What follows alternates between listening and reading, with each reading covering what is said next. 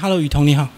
你好，大家好，我是林雨桐，目前从事木雕创作已经有七八年的时间了。然后，嗯，我是毕业于东海大学美术系研究所。你一开始的这个美术是你个人的志向吗？对，一开始从小就比较喜欢，就是用手到处画画，然后误入歧途就念了美术系。那因为我其实不是一个算是非常有耐心的人，所以其实在平面绘画上我没有办法很长时间的投入。那后来我就接触了雕塑之后，就觉得我很喜欢那种需要用力的感觉，就因此而开始接触雕塑这件事。可雕塑的成型不是更漫长吗？比平面绘画更久。对，是没错。但是就是那时候我开始创作的时候，就是选了以人物为美彩，然后那时候就在想说，那我以如果要继续做雕塑，我到底要选择什么样的美彩？那我就想到说，我觉得木头它算是就是最接近人的，它跟人很相似，因为它不管是色泽，它很接近肤色。然后它的质地也是很温润，就像我们一我们人的皮肤。然后它身上的年轮，我觉得它有点像是我们的日记本，有点像每个人的历史都刻画在上面的感觉。所以我那时候就决定使用木头来做我的眉彩。那那时候也有想到说，因为雕塑它需要一个非常长时间的一个学习。但是我我那时候的想法是，如果木雕我学得起来，那雕塑这件事情我就学起来了。因为木雕，我觉得在雕塑中来说算是比较难的，因为它它是减法的雕塑，就不能重来了。你说你喜欢用力的感觉，跟你的家庭环境背景有关系吗？呃，用力的感觉，我觉得应该是我本身是一个比较。嗯，好动的人，家庭背景也是有出现在我的作品创作中。因为我一开始大学的毕业制作就是做了我一系列的家人，那那时候算是在梳理我自己这个人的，就是从何而来这件事情。那也是因为那时候的创作开始，我觉得就是我对情感这个部分非常感兴趣，所以就沿用，就是接下来就是一直都专注在。情感的创作上，所以简单讲，可不可以讲你过去在人生有一些黑暗面，所以造成你非常的想要去探索这个人这个议题？我自己是出生于一个隔代教养的家庭，那我父母在六个月的时候就已经离异了，所以我算是从小没有父母在身边，但是因为我的父亲他每次的出现，可能对我来说都是一个。比较可能是在言语上，或者是在情绪上，它属于一个负面的状态。也对小时候的我而言，就是它是一个比较暴力的存在。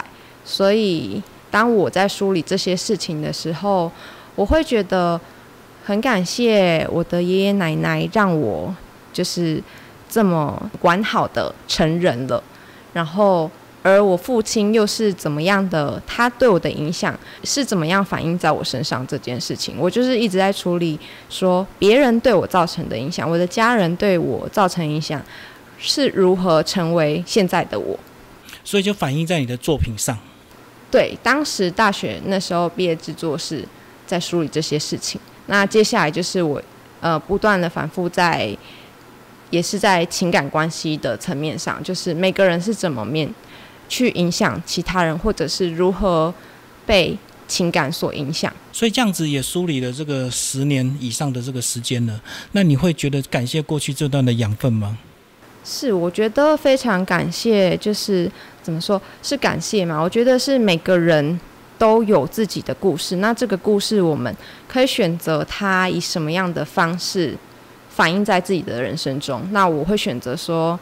我可以让大家看到，那我也可以以一个嗯更美好的状态让大家看到，就是不管是我把这些经历幻化成一些感人的作品，这件事情对我来说就是那些伤口的转化，就是面对或逃避这样子吗？对，我觉得比起逃避，面对可能才能真的了解自己吧。所以就是选择直球对决。对对对，有时候你对决到最后，其实你也就放下了。所以你过去一系列的作品都是人都是抽离的。抽离的状态，其实有时候是指说两个人的关系，它越亲密，其实就会造成精神上或者是肉体上的不自由的状态。对这个部分，我会觉得说，他是我对我的家人，就是我奶奶，她其实年纪很大，可是从小我们就是一起生活。那到我要离开家里来三义的时候，其实我就打了一通电话回去说：“阿妈，我要留在三义了。”那他就说：“好，你决定好就好。”那这件事情其实对我来说是，嗯，我很感谢他支持我，但是也非常放不下这个，就是他年纪大这件事情，要让他自己待在自己的家。所以你的意思是，如果他不希望你留在三义，你可能会很犹豫，对？嗯，情感上。对他，但是他答应了，我也是很犹豫，就是那个就是一个，我觉得就是一个情感的拉扯，所以这个拉扯就是在出现在我的作品当中很多次。所以你过去这么多年就一直面对人跟人，其实感觉很亲近，可是心里却完全的这个分离，对不对？对对对，因为我觉得可能对我来说，就是至今我觉得最重要的事情，应该就是自由这件事。但是同时，我也是非常在情感上面有非常多的纠结的状态，所以自由跟情感一直在不断的，就是很平衡中。所以简单讲，就是你在作品中找到你的这个归属感跟安全感，是不是？你宁愿把情感或时间投射在你的作品上？啊，我觉得它是一个我生而为人的一个目前觉得。一个意义吧，一个意义所在。像古代有句话是“君君臣臣，父父子子”，我觉得我的作品都是在做人人，他就是人如何成为一个人，他也是我创作的一个状态。所以，这样你在这个学生时代的学习的过程，这个同学关系会轻易或能够容易进入你的世界吗？我觉得我可能会把比较多的精力。花在家人身上，就是我那时候其实大学的时候，我们是有规定住，大一的时候有规定住宿，可是我每天就是一直骑车回家陪阿妈，对我就是非常黏我的家人。我觉得我应该把大部分的，就是精神跟情感都投注在一个亲人身上的时时候，反而会让我的作品就是呈现现在的状态。一种孤独感吗？就是我觉得他好像是。我唯一在这个世界上的那个连接，对，就是一个亲人的关系啦。他对我来说是一个最依赖的状态，就把作品转化成亲人的依赖，就对。对对对，就是情感之间的依赖，不管是进入感情状态也好，或者是朋友也好，亲人也好，我觉得感情就是情，只要是碰触碰到情感，我们都会有一些拉扯，因为像是如果。我们今天很爱一个人的状态，我们一定会为了这个人去多考虑一些，那我们就会去影响到我们的选择。我觉得这是一个选择的问题。就心里有了别人，就少了自己嘛。对对对，它是一个你需要一直不断去平衡、抓一个平衡的状态。过去有很长一段时间都是在为你的作品，不太希望去处理人的关系吗？就喜欢当一个独行侠。嗯，我觉得我是偏向就是很很需要自由，就是我。我需要有完全的掌控权，对我自己的掌控。不喜欢被约束就对。对对对，就一切都是过去的影响到现在。那你现在有达到完全的自由了？不管在思想上或者是经济上？没有，我觉得不会有完全自由的一天。对，只要我们在这个世界上就要与人相处，那与人相处就不可能会有完全自由的一天。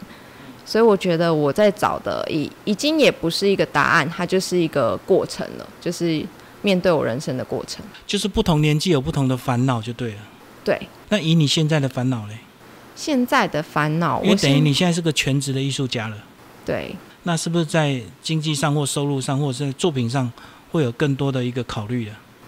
嗯，经济上是会有，可是因为我觉得创作这件事情，它成为我的专职的时候，它已经变得不那么纯粹了。我可能需要考虑的点有非常非常多，不管是。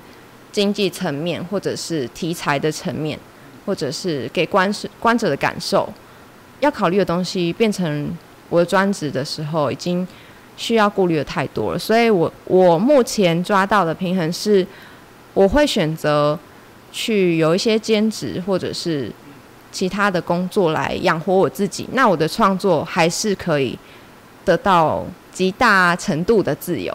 经济用别的地方来补了，对对然后创作对上还是坚持。对对对，这就是我我觉得，就是因为我自己刚刚也说了，就是我很很需要自由这件事情，所以创作如果成为，就是我希望它还是当我的兴趣，而不是我的专职，就是收入啦，收入来源。这么多人看你的作品，会不会觉得你的作品很沉重？沉重吗？我觉得都没有好好一个人，通常都是两个人，或者是拉开的身影。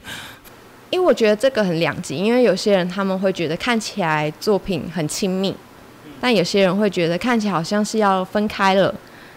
它就是我作品中的一体两面，因为每个人他的故事，他在投射到作品的时候，都会有不同的诠释。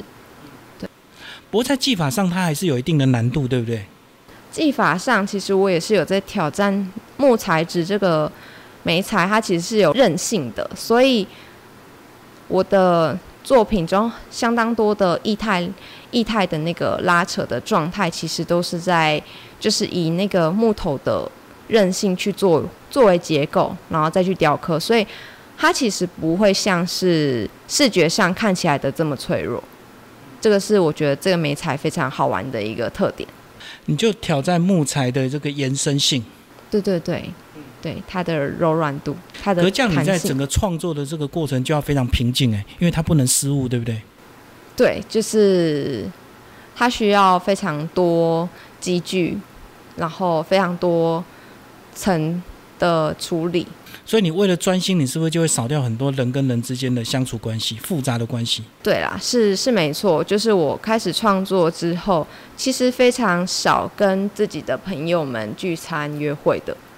对，这个就是我觉得它是一个，也是一个需要牺牲的部分。但是因为你自己投入在自己想做的事情上，又是非常享受的。大家会不会定义你是个很怪的艺术家？怪吗？就是不太社交，我目前没有人这么说，我应该算是会社交的艺术家吧，还是会、自啊？己说。对，可是我觉得你内心的那一块好像还是需要一点时间去梳理啊。即使过了这么长的一段时间，对我，因为我觉得梳理，就算是梳理完之后，我觉得目前我看到自己还是对于情感这部分最在意。对，即使是我解决完自身的问题之后，还有另外一个的问题一直来就对了。嗯，对，就是可能自己，因为每个艺术家对于自己在乎的事情都不一样，对于人生的体会都不一样，但是我可能就是对人最感兴趣。嗯，好，那当你如果创作遇到一些瓶颈或撞墙的时候，你怎么来解决或克服？就休息、约会、吃饭。有没有旅行啊，或者是怎么样？有啊，旅行就是出去玩，或者是休息，或者是让自己去做别的工作。对，我觉得就是去接触不一样的人事物。你刚刚有讲到约会，那这样子是不是你在情感上你是需要完全的主动的？也不是诶、就是我可能没有设定任何的任何的状态，就是自由发展这样。不会需要要完全的这个主动权或掌控权，因为过去的一些缺陷，让你现在想要更完全的掌握住，不管是情感或爱情。我想要掌握的就还是我自己。对，所以面对感情，现在应该也是会觉得能让我完全做自己是最重要的。自己才是一切，就对。对对对，好，你过去的作品一系列其实都是跟人的关系，那你后来有没有想要去做一些不一样的这个主题？都是绕着人嘛？对，绕着人，但是后面有发展到就是比较接近人跟科技的关系。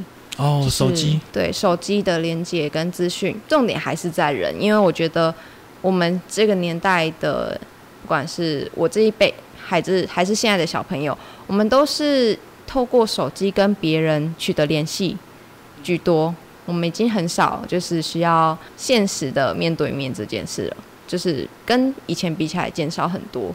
那手机跟网际网络其实影响了我们很多对亲朋好友的看法，就是我们接触人的看法。我们可以很轻易的跟别人取得联系，也可以随时随地的断开关系。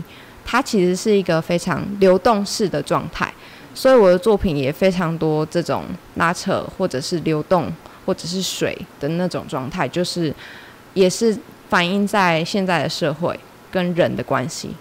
你讲的就是有一种状态，是两个朋友在吃饭聊天，面对面，可是居然互相在划手机聊天。对对对，但是他其实划手机的状态也是在跟别人沟通联系，那一头还是另外一个人，所以说到底都是人，只是我们是用什么方式去接触这个人。所以这个是你一路观察的一个现象。我小时候可能，嗯，网络科技没有那么发达，那我刚好介于这个时代转换的过程。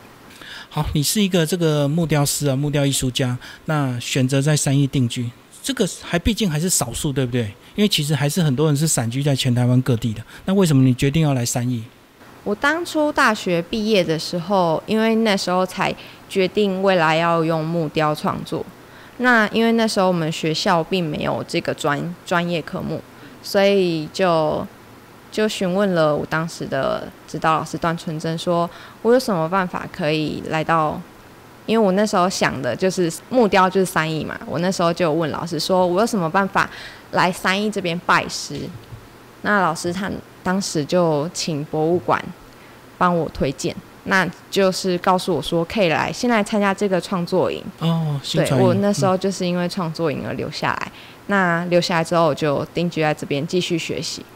那我记得我当初来的时候，连木雕刀都不知道长怎样。哦，所以你是本来是美术系？对对对，算综合类也对。对，所以当时来这边的创作也是我第一次接触木雕。哦，等于是你在美术去探索到木雕对你人生的影响，所以你喜欢木雕这种用力戳下去的感觉。对对对，也是情感的一个疏解、舒压，是不是？对对对，因为我觉得就是释放体力这件事情。它对我来说也算是一种情绪的放松吧。所以你来真的有找到一个木雕师傅学习吗？当时有一个名师高徒计划，是政府的。那时候就是张希韵老师有当我的那个师傅，刚好在我的创作营结束之后。因为想说三义不是聚集了很多传统的这个木雕师吗？那你可是你觉得你你是比较创作型的？对，但是因为我那时候觉得创作这部分是自己的事。我需要的，当时的我需要的是技术，所以我觉得三义这边如果有师傅愿意教的话，我可以学到的东西比较比较深。所以即使是基本的刀工，你还是愿意学了。那至于未来怎么创作是另外的事，几年后的事情嘛，就对。对，创作就是对我那时候是想说，我先把技术学起来，那就是创作的部分，就是我需要自己想办法。就是有人愿意教你都好，对对对，只是因为那时候才知道，原来现在已经没有师徒制这种东西，也没有现在已经没有师傅要收徒弟了，因为现在的环境问题。现在几乎都是走学院呐，除非你在做念一个雕塑系、雕塑硕士，所以那时候没有想走走这条路吗？那时候没有没有想着要读在马上，因为我那时候有想要念继续念研究所，但是不是立刻的事情，因为。那时候经济上我也需要考虑，所以我会想着，就是可不可以边工作，就是边有收入，然后一边学木雕，就同步就对了。对对对，那学生可能就没有办法。那真的来到三义，其实对你刺激很大，对不对？除了老师教之外，很多同行可以拜访，很多门市可以随时进去看。对对对，因为我觉得这边的师傅都非常的照顾年轻人，所以其实。嗯，我们来到这里，很多老师他们都很愿意教，他们很想告诉你他们的经历，他们很想要把一些他们做了几十年所学到的一些美美嘎嘎告诉这些年轻人。只要你愿意去问，他们都是很愿意。只要有人来问，他们都畅所欲言，就怕没人问，对不对？对对对。他们反而会郁闷，一生的功夫没有人可以表达。对啊，因为现在的确做木雕产业的人比较少了，所以。他们可能也是希望说，这些年轻人如果可以起来，他们也是很开心。而且跟着这个这个三义木雕博物馆，它有时候也会有一些大型的这个艺术家参访，或者是这个邀请的一个计划，是不是？你们有时候跟在旁边，也可以学到一些国际大师的一些手法跟想法观念。是啊，是啊，就是因为在这个环境中，就是我们可以接触到非常多有关木雕的，对，跟艺术的，我们有很多的资源。让我们要买木头或者是要修理机具，都是非常一手就是马上立即就可以处理的事情，所以我就会觉得说，在商业这个地方做木雕创作是非常舒服的，能这样说。最后，你觉得你个人来到今天这个时候，你觉得你在整个艺术的创作到了完全的成熟或稳定的状态吗？我觉得没有，还缺什么？还缺很多诶，我觉得好像就是，如果你我觉得到了一个状态的话，我应该就不会再继续创作了。但我觉得我能做的还有很多，所以我目前也不知道缺什么，但是我知道很还差很多。意思就是不能满足于现状就对了。对对对，嗯，一直持续的创作，我觉得永远都会觉得自己不够好，永远都会想要追求更好的，那才有办法持续创作下去。嗯，好，谢谢，谢谢。